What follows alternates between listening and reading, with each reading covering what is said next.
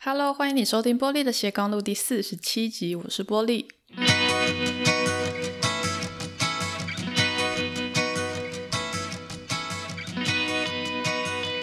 今天这集节目呢，想跟大家聊一聊关于国外业务这个职业。那会想聊这个主题，是因为之前在演讲的时候啊，或者是身边的一些朋友也会问我，就是过去对于过去在国外业务这个工作上的一些经验，然后包含说，呃，如果说想要借着公司的资源去旅游哦，所以想要做国外业务，或者是如果大学不是。商业的这个相关科系的话，要怎么样才能进入相关的产业？在大学的时候啊，可以累积哪些履历的相关性？哦，还有什么是业务能力？还有说国外业务的压力有多大等等？或者是想要给做国外业务的人什么建议？我收过很多的问题，都是关于这个职业。所以呢，今天想说来录一集节目，吼，跟大家聊一聊我的一些经验跟想法。我自己过去的工作经验的话，大概有六年左右，都是在做外销相关的市场，哦，包含国外业务，包含挂业务专员，可是职务的内容比较像采购的哦，然后包含了产品经理等等哦。那我觉得第一个要跟大家厘清的概念是说，嗯，职业、企业跟产业是不一样的，他们都有一个“业”字。所以，当你在谈国外业务的时候呢，它是一个职业哦，就是谈你的专业度啊，或是这个内容跟你的工作内容跟你个人的适配度等等，哦，它是一个职业。所以，如果要问说怎么样才能进入国国外业务这个产业啊，这很奇怪，因为产业其实是一个更大的面向哦。我们谈国外业务，它是一个职业，很多的企业里面都会需要。做国外业务的这个职业的角色哦，然后呢，看，然后要取决于你待的是哪一个产业这样子哦，所以，所以这个东西要先搞清楚。那我们今天谈的是单纯就是国外业务这个职业的部分。我自己过去的经验的话，我们先讲工作内容哦。如果说没有出差的话，就是待在办公室的话，其实我的作息是蛮蛮规律的。哦，那当然，这个会看你负责的区域的时差而定。像我当时做国外业务的话，我比较长的时间是负责中东区域。哦，那以杜拜来说的话，杜拜比台湾还要晚四个小时。哦，而且他们又比较晚上班，他们不会像我们这样子八九点就上班哦。所以他大概到我我的时间，大概下午两三点的时候，他才会开始陆续的联络你。所以我。整个早上，我包含我吃完午餐之后，其实都比较有时间去处理我自己的事情，我不会被客户打扰。如果是像负责美国啊，像我之前旁边的业务姐姐就是负责美国，她有的时候一来上班的时候，客户都还在回她的 email，都还在联络她的 Skype，她客户蛮晚下班的，所以这个跟你负责区域的时差会有关啊。那我是蛮喜欢我的中东的这个地方，因为刚好就是我早上可以忙我自己的事情，然后呢，下午再开始跟他们联络。所以我大概是一到公司会先吃早餐，然后看一些产业的趋势跟新知。我订阅蛮多的信，所以我一边吃早餐我会看这些资讯，然后我会收 email。我们主要跟客户联络的方式就是 email，所以说我就会看当天有什么样的信。可是其实老实说，我是一个很很爱收 email 的人，所以其实我那时候起床我就会收信了，因为我会想知道说，诶，今天有没有订单进来啊？或者是诶，今天有没有一些什么紧急的状况要处理？所以我我其实一醒来我就会稍微看一下今天什么状况，我不会看得很细，可是就会心里有一个底，就觉得这样比较安稳哦。所以我大概九点就会开始处理这些 email。哦，如果可以马上回的，我就会马上回掉。然后如果是要呃其他的同仁来协作的话，我就会分配给哦哪一个部门来负责，或者哪一些是我今天要处理，哪一些是之后再处理，就在那个半小时之内，我会把它批次的把它处理掉，这样子。所以早上的话，我就可以做比较多的规划性的规划性的工作。我例如说参展啊、企划啊、行销活动啊。然后写开发信啊，检查客户的合约啊，然后报价单啊这些东西。那有的时候也会跟客户去分享一些产品或者是市场的资讯。那呃也需要准备，例如说销售的情况，哦，这一这个月这一季的销售的资料都要去检查嘛，然后看每个客户的下单的情形，哦，他上个月下多少，这个月下多少，然后比较他去年的情况，哦，就业绩的状况，那也要制作周报表，哦，你要跟你的主管啊、老板报告嘛，吼，然后你也要催款，就是谁还没付钱，哦，要催应收账款等等，然后处理客诉，这个是最，这应该是业务最讨厌处理的事情。客人如果抱怨说产品有问题啊，或者是甚至他退货要重工啊，哦，这些东西都是业务要去跟各个部门做呃协调哦，然后呢要跟客户回报我们的情况，那甚至维修品处理好之后呢，还要再寄回去给客户，有就所有的跟卖之前跟卖之后的一条流程里面，所有的事情都跟业务有关哦。所以简单来说的话，业务是呃客户跟各个部门之间的桥梁。你要去做很多的沟通啊、协调这样。那当然，我必须说哈，工作内容跟你待的企业、就公司的文化或者做事的习惯会有会有影响。哦，很多公司它会让业务就是在前面冲，去开发，或者是你就专门 maintain 旧的客户啊。哦，其他的东西由公司的各个部门会有人帮你处理，或者由助理帮你处理，这都是有可能的。所以比例的分配上就要看企业的这个规划而定。哦，不太一定，可是工作内容大致上就是这一些。那下午客户就开始上班嘛，所以他们就开始回你的信，然后用 Skype 联络你，WhatsApp 追你啊等等。所以下午可能就会做比较多的跟客户的讨论，然后教育训练啊这种，就是人与人之间的沟通这样子。那这是在办公室的时候，如果你要出差的话，作息就会非常非常的不一定。哦我甚至有时候会觉得，你在办公室的这个规律的作息，就是累积到出差的时候要去一次用完，这样。例如说，你如果是出国去参展，那通常就是站一整天。像我们单位，我们公司以前是不让我们在摊位坐着的，就吃饭你也不能在摊位坐着，你不可能在摊位吃东西啊，因为不好看嘛。然后没事，基本上你不能坐着，所以你是站一整天。站完之后呢，晚上再跟客户吃饭谈生意，这样子连续三到五天。哦，然后诶，我之前节目里面有讲过，我们是每一天都要交出差报告。我我受到的训练就是二十四小时之内要交出差报告，所以等于是站一整天跟客户吃饭写出差报告。好，通常你可以睡大概是一两点的事情。如果十二点晚上十二点就能睡的话，那是。真的超幸运哈，通常都是一两点甚至更晚再睡，然后连续三到五天啊，还我还没有讲时差哦，就如果你去比较远的地方还要调时差，那这是参展。如果是去开发新客户的话，那你就要规划你的这个行程，先跑哪边再跑哪边，然后怎么样订机票比较便宜。有的时候这个会助理处理啦，不过业务也不可能完全不知道。然后有的时候也出国也是为了帮客户做教育训练。哦，你已经把东西卖给他了，可是他不太会用，哦，所以你有义务要教他，把他训练他的团队啊等等。所以出差对国外业务来说算很常见的一件事啊。可是公司基本上也不会没有事就派你出国，或者是就送你出去玩哦。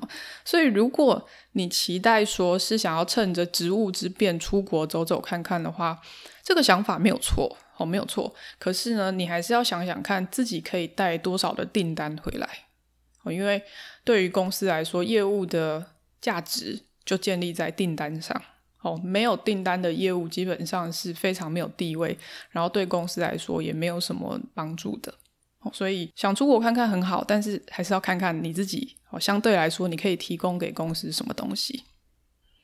好，那国外业务的优点有哪些呢？我觉得蛮简单的。第一个概念就是它的起薪在商科里面算是还不错。然后呢，他在公司里面受到重视，他是一个呃开发财源的部门嘛，哦，所以呢，业务在公司里面通常地位比较高，然后也比较受到重视。而且呢，台湾就是以做外贸为主，所以说相对的职缺比较多。很现实的角度来看，工作就是比较容易找。然后第三个就是可以出国，哦，认识不同的文化，认识不同的朋友。像我以前做中东的话，跟我的很多客人都是好朋友。接触到中东的伊斯兰的文化，也觉得非常的特别。然后你也非常的容易接触到公司各个部门，对你认识你们的企业的组织的运作啊，还有掌握公司经营的策略的方向，会很有帮助。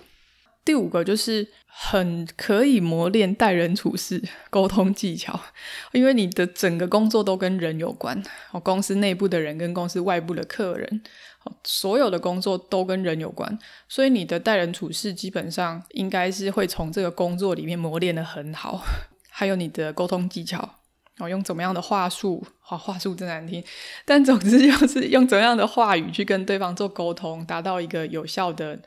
呃，就完达到你想要的目标，然后沟通的技巧，然后简报技巧，因为业务也常常要做简报，还有抗压力，你常常在客户的大咖的面前做简报啊，在老板面前做简报，去介绍你的产品啊，或者是当客户遇到了很很当客户很生气的时候，你怎么去跟他做应对？好，这一些都是可以从工作的内容里面去磨练出来的。好，那反过来说呢，压力有哪些？哈第一个绝对就是业绩压力大。哦，业绩压力大是一个身心俱疲的一个一个状态哦。非常多的业务都是这个胃食道逆流啊，然后肠胃不好啊，睡眠不好啊，忧郁啊，哦，就是都跟业绩有关啊。如果业绩好的话，这一些就不太会出现。好，但如果业绩不好的话，哦，什么东西你都会遇到，哦，身心俱疲。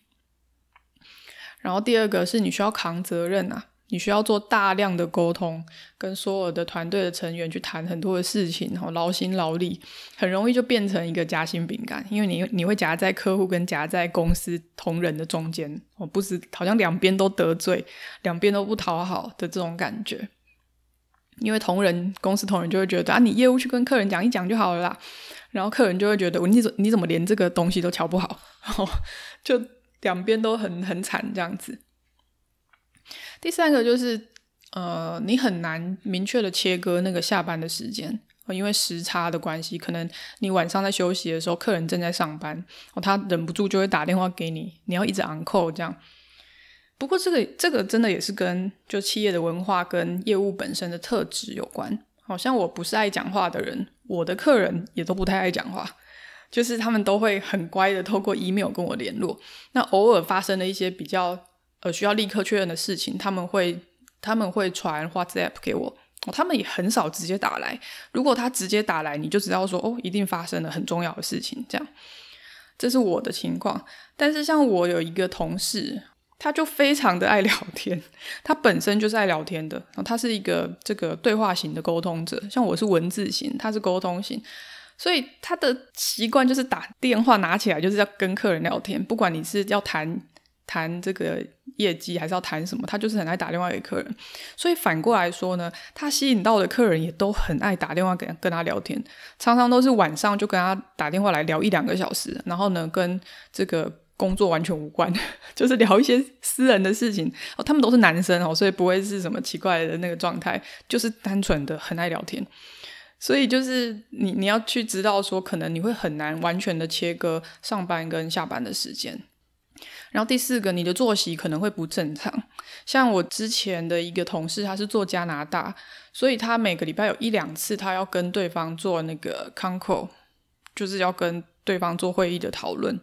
然后那个都很晚，他结束的时候可能都凌晨了，所以就这个这个客人就一定要男生接哦，因为晚上我们公司其实蛮乡下，晚上离开公司就比较危险，所以就是男生，然后每个礼拜一两次要做这个。Conference call 的讨论，那隔天早上他就会比较晚进办公室，这样，所以你的作息可能会因应你你负责的客人会有一些不正常的调整哦，你必须去适应它。然后第五个，嗯，比较少见，诶，我也不知道少不少见哦，我是没有遇到，但我曾经听过一些业界的朋友都会都会有讲过说这个组织文化。我就企业文化的部分，例如说可能要需要带客人上酒店啊。然后或者是需要常常喝酒啊，我要会这个喝酒的文化啊，或者是有一些客户会性骚扰啊，哦，这些我有听过。那我觉得我蛮幸运，我们公司我自己没有遇过，然后我们公司也都没有这种文化。我是很保护女性的业务这样，所以如果你在你待的公司有这种状况的话，我我觉得这个对女性或者对男性也会，然后应该都会是一个蛮大的压力的来源。好。那呃，还有一个很常见的问题，就是做国外业务需要哪一些特质哦？那我刚刚的讨论里面，大家应该听得出来，我认为业务的本质就是要带订单进来，然后你必须要能够解决客户的问题。这样，那我我第一次去思考说业务需要什么特质的话，是在有一次吼，我我公司有来了一个新的同事，那她是一个蛮资深的姐姐，她公司就是帮那个 Apple 做耳机的那个台湾的公司哦，上市柜。所以她很有经验，也是一个很冲的一个业务哦。那他其实对我蛮好，他坐在我旁边。那来了不久之后呢，他有一次哦，就跟我说，他觉得我没有业务魂，这样。让我心想说，什么是业务魂？那是什么？这样。然后呢，他就花了很长的时间对我这个小以大义哦。大意就是说呢，我们必须要坚持到底啊！这个开发客户就跟追男朋友一样，她也是女生。她说，如果你喜欢的，你就一定要把他倒追到底，这个绝对不可以随便的放弃。你要用各种的方法让他就范等等，就一直跟我讲。然后呢，讲到下班哦，那我想说，嗯，差不多可以走了。就他说，你家住哪？我载你回家。我说你要载我回家，就我的确是住在公司跟他家的中间哦，所以他载我回家是顺路的。可是我说你要载我回家，那我明天怎么上班？他说那我明天再去载你。我说什么鬼？我说还要需要这样吗？他说我还没讲完，我再跟你讲。然后就真的把我载回家，然后载到我家的路口之后呢，在路边又再跟我讲了半个小时。从公司到我家路口大概就要十五二十分钟了。然后呢，停下来之后又再跟我讲了半个小时，主要就是希望我可以拿出我的业务魂，这样，然后可以可以更积极、更努力，这样。然后好不容易下车，隔天又来载我，又再跟我念了半个小时到公司，这样。那我 其实我蛮感谢他的哈，因为如果没有他那么直接的话，我可能不会去思考说我到底适不适合做业务的这件事情。我那时候业绩其实也还不错哦，不会很差，可是也不会很，的确也没有到表现得非常非常好。呃，这个事情到后来我转职做产品经理，然后开始去管产品线之后呢，我更加的明白他他他那个时候到底在讲什么。哦，他一开始讲的时候我我不太知道，但后来呢，我转职之后，公司的顾问，我觉得我之前在节目里面有讲过，我很感谢他的那一位 Jeff 老师。他把这个植物的特质形容的更贴切。哦，他说业务呢比较像是老虎吧，哦，就是他是不会去锁定目标的。哦，只要是他可以吃的东西跑出来，他都会去狩猎它，他都会想要把它抓起来。但是呢，产品经理比较像是猎豹。哦，猎豹是什么？就是他会观察的很仔细，那他只会对他锁定的那个目标出手。猎豹不会无差别的攻击，它只会对它锁定的目标出手。这样，那这个动物的特质在比喻什么呢？就是说，业务对业务来说，只要可以跟我买东西的客人都是好客人。好，所以他会去找出各种不同类型客人的需求，然后呢，想尽办法把我们的东西、把我们的产品或服务推销或者销售给那个客户。他不会特别去锁定哪一类的客人是我要开发的。然后只要客人出现，他评估，诶，这个可以做，他就会去找出需求，然后卖东西给他。可是呢，产品经理不是这样，因为产品经理他一开始一定是从消费者的需求出发，哦，他一定会去设定说这个消费者的呃痛点是什么？那我的产品可以怎么样去解决他的痛点？怎么样给他他想要的东西？所以在产品心产品经理的心中呢，他一定有一个他在开发产品的时候就设定的那个客户的图像。我的东西就是适合这样的人，我就是要把我的东西卖给他，我的东西对他来说有价值。哦，所以 PM 会有一个有一个状况，就是如果不是他所设定的这种客人的话，他就会觉得说，哼，你不懂我的产品。哦，你本来就不适合这样，所以你你就可以听得出来说，业务跟产品经理的那个思维的逻辑是有差的。我当时我们那个顾问这样讲完之后，我就我就好像明白为什么当时我的那个业务姐姐会说我没有业务魂。我现在想起来，我定义的业务魂就是一种坚持到底、不放弃的精神。啊，这是好听的讲法，不好听的讲法就是死缠烂打、厚脸皮，这样就是。不管对方一开始是怎么拒绝你，业务都可以要坚持到底。我一定要成功的征服你，我一定要找出你对我们产品的需求。这样，这个东西是业务魂。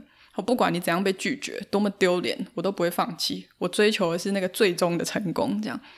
可是呢，如果是我 PM 的话，我就会观察说，嗯，这个客人到底是不是适合我的产品？哦，他到底有没有我一开始规划的那个需求？如果没有的话，我一开始就不会找他去谈，或者是说他一开始拒绝，我就会觉得说，嗯，那应该就是我们不适合吧？这样。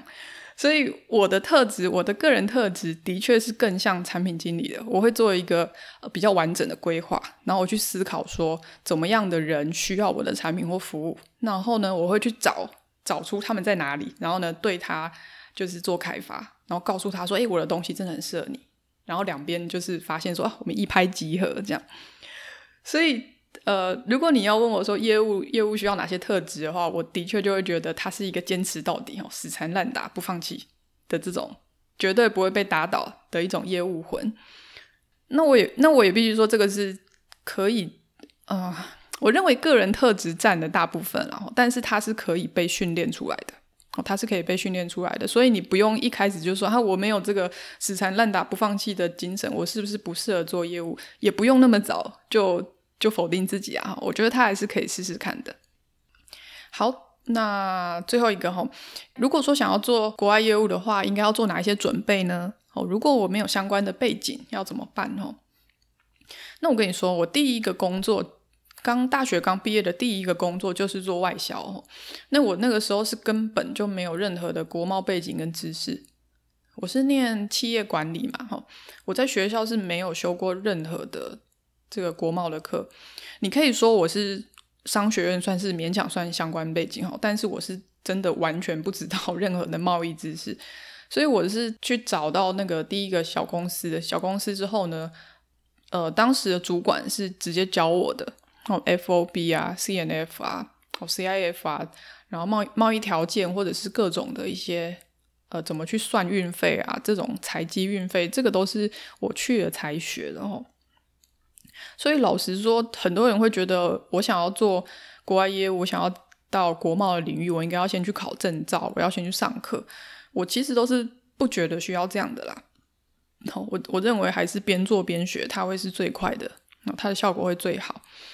那我之前也有同事去上 ITI，就外贸协会培训中心的课，哦，那里面有很多学长姐啊，有很多人脉可以连接啊，那你又可以学到相关的这个国贸的专业的知识哦，蛮多单位有在开课了，也是可以去找看看。不过我自己始终都是觉得边做边学才是效果最好的，而且如果你花了学费，你又花了时间，最后才去做了之后才发现说，诶，这个不是我想要的，那不是很浪费钱又浪费时间吗？哦，虽然人生没有什么白走的路，可是那还不如你一开始就做看看，早点知道。哦，如果你真的喜欢，那你再花钱去进修，我觉得这样不是比较好吗？因为业务是一个跟人哦，人类的人息息相关的职业。国外业务的重点其实在业务，不是在国外。它只要挂了业务这两个字，重点都还是在你的业务能力跟你的业务的特质。就算你的外语能力很好，其实也不。代表你能够胜任这个工作，那甚至你会说好几种语言，它还是不代表你能够胜任这个工作。哦，可能只代表你比较容易取得这个资格，比较容易进入公司里面，然后通过面试等等哦。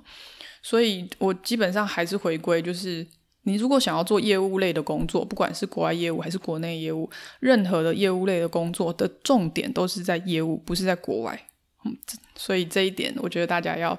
要要有一个心理准备哦，它绝对不会是你考了很多证照、读了很多书，你就很适合做业务，这个是不可能的。好，总结来说，就是把我自己嗯想到的一些过去的经验跟想法跟大家分享啊。所以其实我是蛮鼓励大家做看看业务工作的。虽然我刚刚讲完，不知道是有鼓励还是劝退的效果，我不太知道哦。但是呢，我是非常鼓励大家做看看业务的工作，因为你会真的学到很多的东西，哦，包含说刚刚讲的，你会接触到公司的各个部门。也许你之后接触到不同部门的职能之后，你发现，诶，那个职业其实我蛮喜欢的，有可能是透过这样去发掘你自己的兴趣所在。那。呃，这种业务能力的训练啊、沟通啊、协调啊，其实对我的个人的职涯的发展也有很大的一个帮助。哦，虽然我知道我不适合做业务，我现在回头看，我会觉得我不是那么适合做业务。可是过去培养出来的那个能力，基本上还是可以被我运用在我现在的工作上。我不管是创业啊，我要去做产品的这个销售啊等等，我要去跟人家做沟通协调，我要开会啊，就这种东西对我来说都是非常简单的。我因为过去训练的非常非常多。所以，我其实是鼓励大家做业务工作的，特别是趁年轻，而且业务工作的职缺又比较多，所以趁年轻去做看看，然后呢，从这里面去观察适不适合自己，或者是去观察有没有其他的发展的可能性啊，我觉得这都是很棒的。好，所以今天就是大概跟大家讲一下我对国外业务这个职业的理解哦。那如果你想知道更多的话，其实在一零四工作世界的网站上面哦，它会有很多的职业。然后会列出他们的工作内容，可以供参考。那我会把这个连接放在节目介绍的地方，大家可以去点看看。好，谢谢你收听今天的节目。如果你还想知道其他关于国外业务的一些内容的话，你可以在 Facebook 或者 IG 搜寻“玻璃的斜杠路”，留言和我分享你有没有什么问题，或者是你有没有一些心得哦要告诉我。那如果你喜欢这个节目的话，你也可以到 Apple Podcast 帮我打新，留下鼓励的话哦。玻璃鞋刚的，我们下次见，拜拜。